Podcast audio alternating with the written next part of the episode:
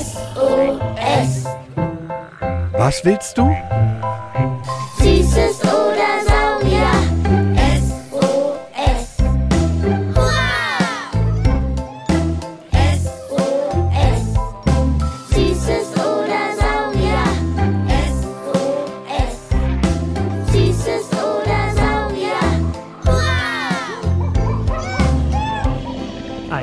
Podcast über alles, was krabbelt, stampft blubbert. und fliegt. Wir haben Süßes, Und wir haben Saurier, heute mit Vögeln, die hohlknochigen Luftakrobaten. Boah, Jule, das war so eine tolle Idee von dir, dass wir unser Frühstück als Samstagspicknick im Park machen. Das freut mich. Und gleich geht's ab in die Hängematte. Ich habe sogar an den Schutz für den Baum gedacht, für die Rinde, damit unser Spanngurt die nicht kaputt macht. Sehr gut. Und ich habe einen Beutel für unseren Müll dabei, damit hier nichts liegen bleibt. Gib mal bitte den Beutel und ein Ei. Was? Willst du mich vergiften? Das ist ja ganz grün. Das ist doch noch ein angemaltes von Ostern. Das ist ewig alt. Sparky, manchmal hast du echt einen kleinen Vogel. Ich dich vergiften. Tss, das ist von Oma Karin und Opa Michael. Die Eier von ihren Hühnern sind immer grün. Ach Quatsch, wie soll das denn gehen? Brüten die in Gras und das färbt dann ab? Nee, Angemalt? nee. Hm, aber warum die grün sind, habe ich schon wieder vergessen. Aber vielleicht hilft uns da ja Junes Frage. Warum haben, legen Grünleger grüne Eier? Was sind denn Grünleger? Ähm. Boah! I! Echt jetzt? Oh weh, Voll auf den Kopf und auf meine ganze Hose. Ein richtig schöner Vogelschiss. Auch in grün. Von einem Grünleger? Nee, guck da über uns. Sitzt der kleine Scheißer. Eine Blaumeise. Na, bei dem piept's ja wohl. Einfach so von seinem Baum zu kacken. Aber, hä? Guck mal, der schläft. Der sitzt und schläft und kackt. Drei Sachen gleichzeitig kann der. Sitzen, schlafen und, naja, guck mich an. Da frag ich mich das gleiche wie Mathilda. Warum fallen Vögel nicht runter, wenn sie auf Ästen schlafen? Jule, vielleicht ist das ein Zeichen. Von oben quasi. Schon zwei Fragen zu Vögeln. Du meinst, das Museum für Naturkunde Berlin ruft nach uns? Na, eindeutigere Zeichen kann es ja wohl nicht geben. Und bringt angekackt werden nicht sogar Glück? Das sagt doch ein Sprichwort. Ich kann aber leider nicht. Bin verabredet. Und ich bin vollgeschmiert. Na los, lass noch schnell zu Ende essen. Dann bringen wir alles zu dir nach Hause. Du wechselst deine Sachen, dann treffe ich meinen Kumpel, du gehst ins Museum und danach erzählst du mir alles und wir hängen uns mit Hängematte und einem Eis nochmal in den Park. Na, was sagst du dazu? Ein sauguter Plan.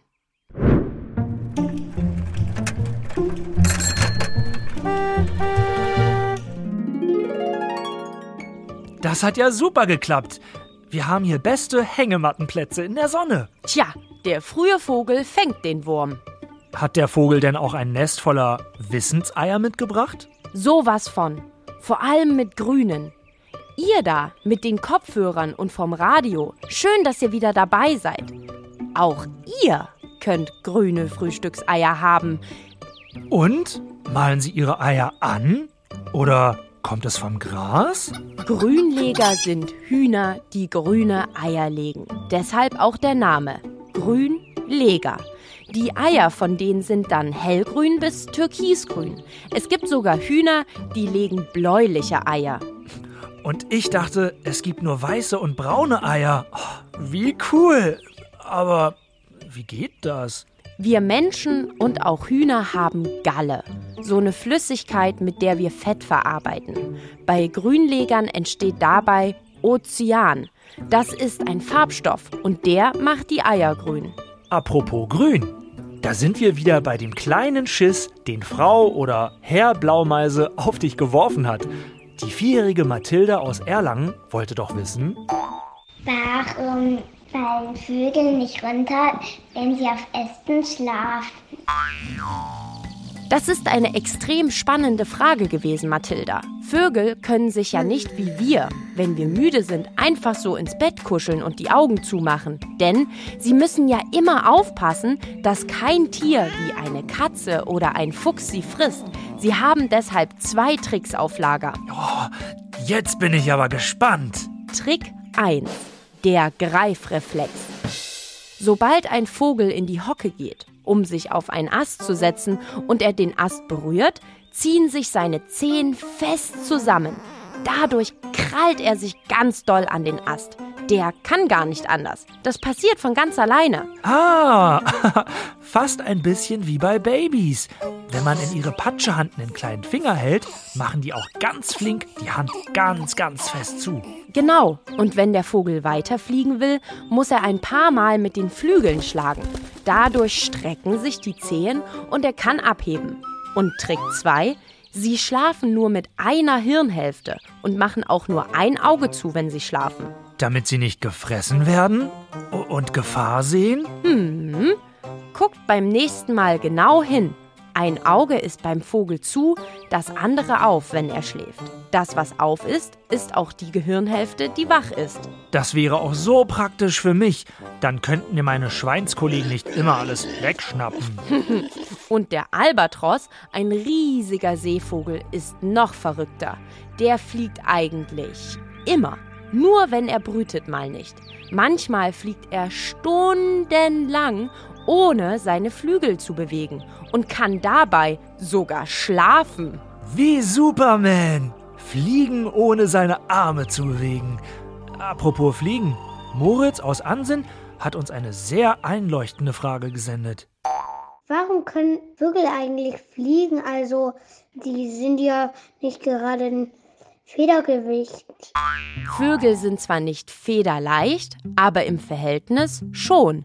Die haben nämlich nicht so schwere Knochen wie wir Menschen. Das hat mir Silke, die Vogelexpertin vom Museum, so erklärt. Das Skelett, das enthält viel Luft, ist deswegen sehr leicht. Natürlich kommen auch die Federn dazu, auch die bringen ein gewisses Gewicht mit, aber die Vögel haben tatsächlich alles reduziert, was man reduzieren kann am Körper. Denn Vogelknochen sind innen hohl.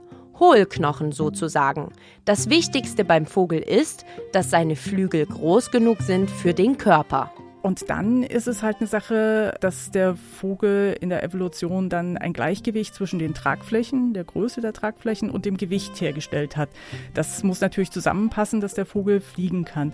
Und so gibt es sehr kleine, leichte Vögel, die fliegen können, aber auch sehr schwere Vögel. Aber es gibt doch auch Vögel, die nicht fliegen können. Wie der Pinguin. Das ist richtig. Es gibt gute Flieger und nicht so gute Flieger, sagt Vogelfrau Silke.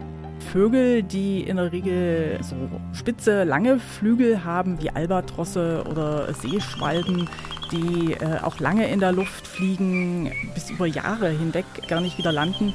Das sind gute Flieger. Dahingegen, wenn wir einige Hühnervögel angucken oder hier bei uns auch den größten flugfähigen Vogel, die Großtrappe, die sind doch dann ein bisschen plump. Hm. Trotzdem verstehe ich das nicht. Warum sind sie dann Vögel geworden, wenn sie gar nicht fliegen? Yuka, sechs Jahre alt, ist da noch etwas aufgefallen. Warum kann Pinguin mit seinen, den Flügeln besser tauchen als fliegen? Das ist ganz lustig. Forscherinnen und Forscher haben herausgefunden, dass den Pingus Fliegen ganz einfach zu anstrengend war. Ihre Körper haben sich über sehr, sehr, sehr lange Zeit dann dem angepasst, wo sie leben. Wie ihr in unserer Folge Warum Pinguine nicht frieren gelernt habt, jagen Pinguine im Wasser. Und deshalb haben sich ihre Flügel quasi eher zu Flossen umgebildet, die für Schnelligkeit und Auftrieb beim Schwimmen und Tauchen sorgen. Sie fliegen quasi unter Wasser. Ah, die haben quasi Superkräfte entwickelt. Also wie beim Strauß, diesem Vogel aus Afrika. Der Strauß hat so ewig lange Beine, einen pluffigen schwarzen Körper und einen ewig langen Hals mit Minikopf, aber riesigen Augen. Der kann ja auch nicht fliegen, rennt dafür mit seinen langen Beinen aber super duper schnell. Sherlock Sparky, sehr gut kombiniert. Aber was ist denn die Superkraft von einem Huhn? Was kann das denn? Die können sich ja auch nur gerade so flatt, flatt, flatt über den Zaun hieven. Super lecker Frühstückseier. Nicht nur in weiß und braun, auch in grün und blau. Ja, na gut. Und dann hat die siebenjährige Jule aber noch etwas beobachtet. Ihr ja vielleicht auch schon zum Herbstanfang und im Frühjahr. Riesige Schwärme von Vögeln am Himmel. Die Zugvögel. Manche Vögel fliegen ja in den Süden. Woher wissen Sie, wie lang und wann Sie zurückfliegen müssen, um rechtzeitig ins Warme anzukommen? Ich finde ja, wir Julen stellen sehr schlaue Fragen. Ja, das ist richtig. Aber bevor du vor Eigenlob stinkst oder vor Stolz abhebst, gib uns allen lieber die Antwort. Okay, okay. Zugvögel haben einfach ein verdammt gutes Bauchgefühl, das sie schon von ihren Eltern quasi vererbt bekommen. Es liegt in ihren Genen. Da ist abgespeichert, an Tag X musst du losfliegen, Richtung Süden und an Ort so und so überwintern. Ganz von allein passiert das. So wie atmen? Da denken wir ja auch nicht drüber nach. Das machen wir einfach. So in etwa. Das Wissen, wann sie losfliegen müssen, nennt man Zugunruhe. Hat also nichts damit zu tun, dass Vögel merken, Oh, die Tage werden kürzer, es wird kälter, ich muss mal los. nee, selbst wenn hier zwölf Monate 25 Grad und Sonne wären, würden Zugvögel immer zur selben Zeit in den Süden losfliegen. Und wie merken die die genaue Richtung und wie weit? Die haben ja kein Google Maps oder einen Straßenkartenatlas für die ganze Welt. Sie basteln sich ihr eigenes Navigationssystem, auch mit ihrem Schnabel. Was? Ja, Vögel wissen tagsüber, wo es lang geht, durch die Sonne und nachts durch die Sterne. Ihr Navigationssystem ist vermutlich in ihren Augen und im Schnabel eingebaut. Damit können sie dann die Magnetfelder der Erde wahrnehmen. Haltet mal zwei Magnete vom Kühlschrank gegeneinander. Die stoßen sich ab, wollen einfach nicht zueinander finden. Dazwischen spürt ihr eine unsichtbare Energie. Egal wie sehr ihr auch drückt, ihr kriegt sie nicht zueinander. So ist das beim Nord- und beim Südpol auf der Erde auch. Zwischen den beiden Polen der Erde herrscht diese unsichtbare Energie, das Magnetfeld. Die spüren wir nicht, aber Vögel schon. Und je nachdem, wie stark oder schwach sie das spüren, wissen sie, wo lang sie fliegen müssen. Der Schnabel ist also Magnetfelddetektor und verknüpft das dann mit Orten und der Vogel speichert das in seinem Kopf? Genau so. Jetzt aber nochmal eine ganz wichtige Frage zu unserem lieben Federvieh. Die hat die sechsjährige Mila aus Kiel als Sprachnachricht gesendet. Warum haben Vögel Federn? Ihr werdet staunen. Am Anfang haben Vögel ihre Federn gar nicht zum Fliegen benutzt, sondern, wie der Pinguin, als Heizung.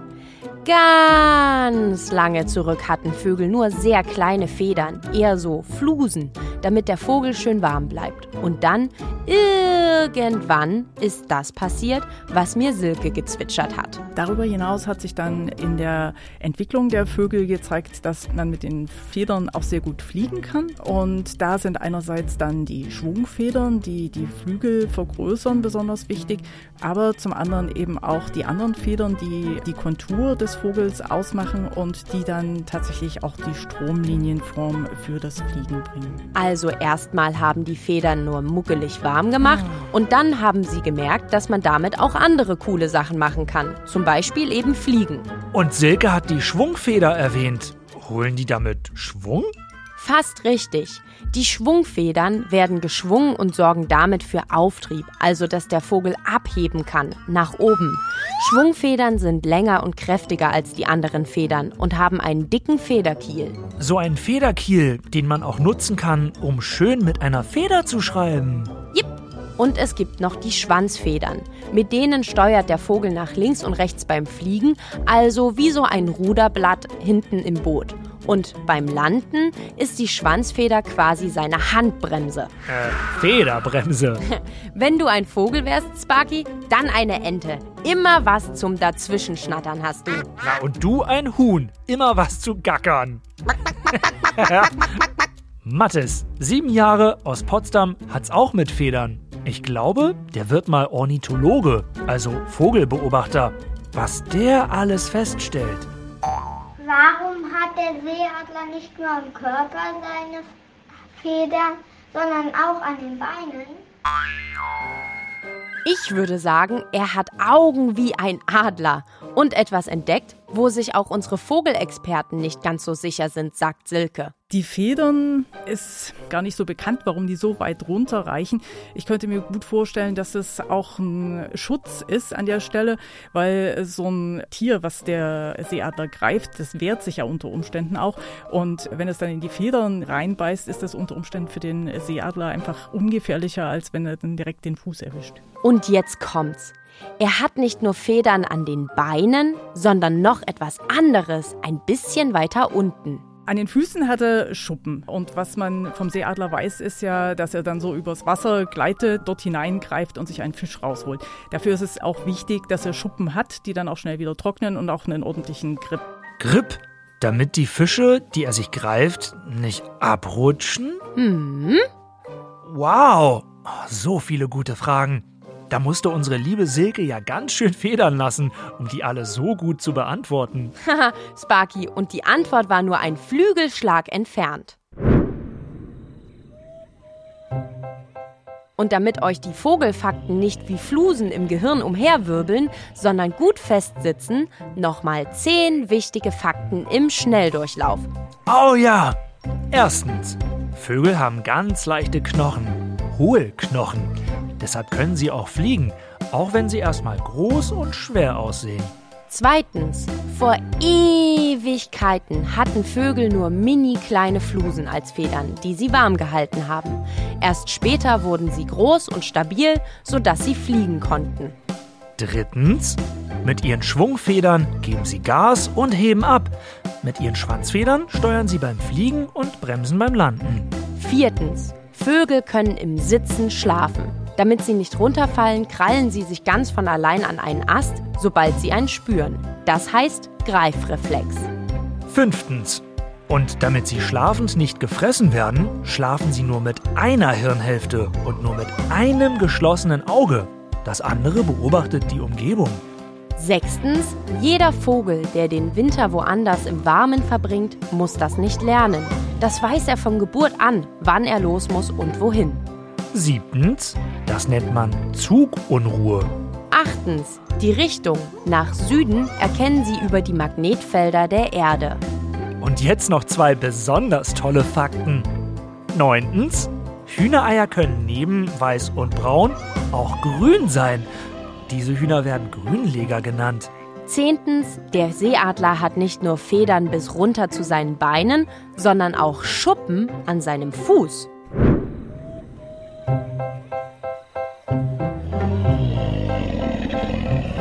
Ihr habt auch eine Frage, die Sparky von der Berliner Sparkasse und ich zusammen mit den Forscherinnen und Forschern vom Naturkundemuseum Berlin beantworten sollen? Dann schickt uns eine Sprachnachricht an 0176 921 36 208. Nächste Woche geht es um Muscheln und alles, was unter Wasser sonst noch so rumblubbert. Also schaltet auch nächstes Mal wieder ein, wenn es heißt Süßes oder Saurier. SOS. Hurra! Und vergesst nicht, euren erwachsenen Lieblingsmenschen von Beats and Bones zu erzählen. Der Podcast vom Museum für die Großen. Wir machen jetzt einen Abflug. Ciao, Miau!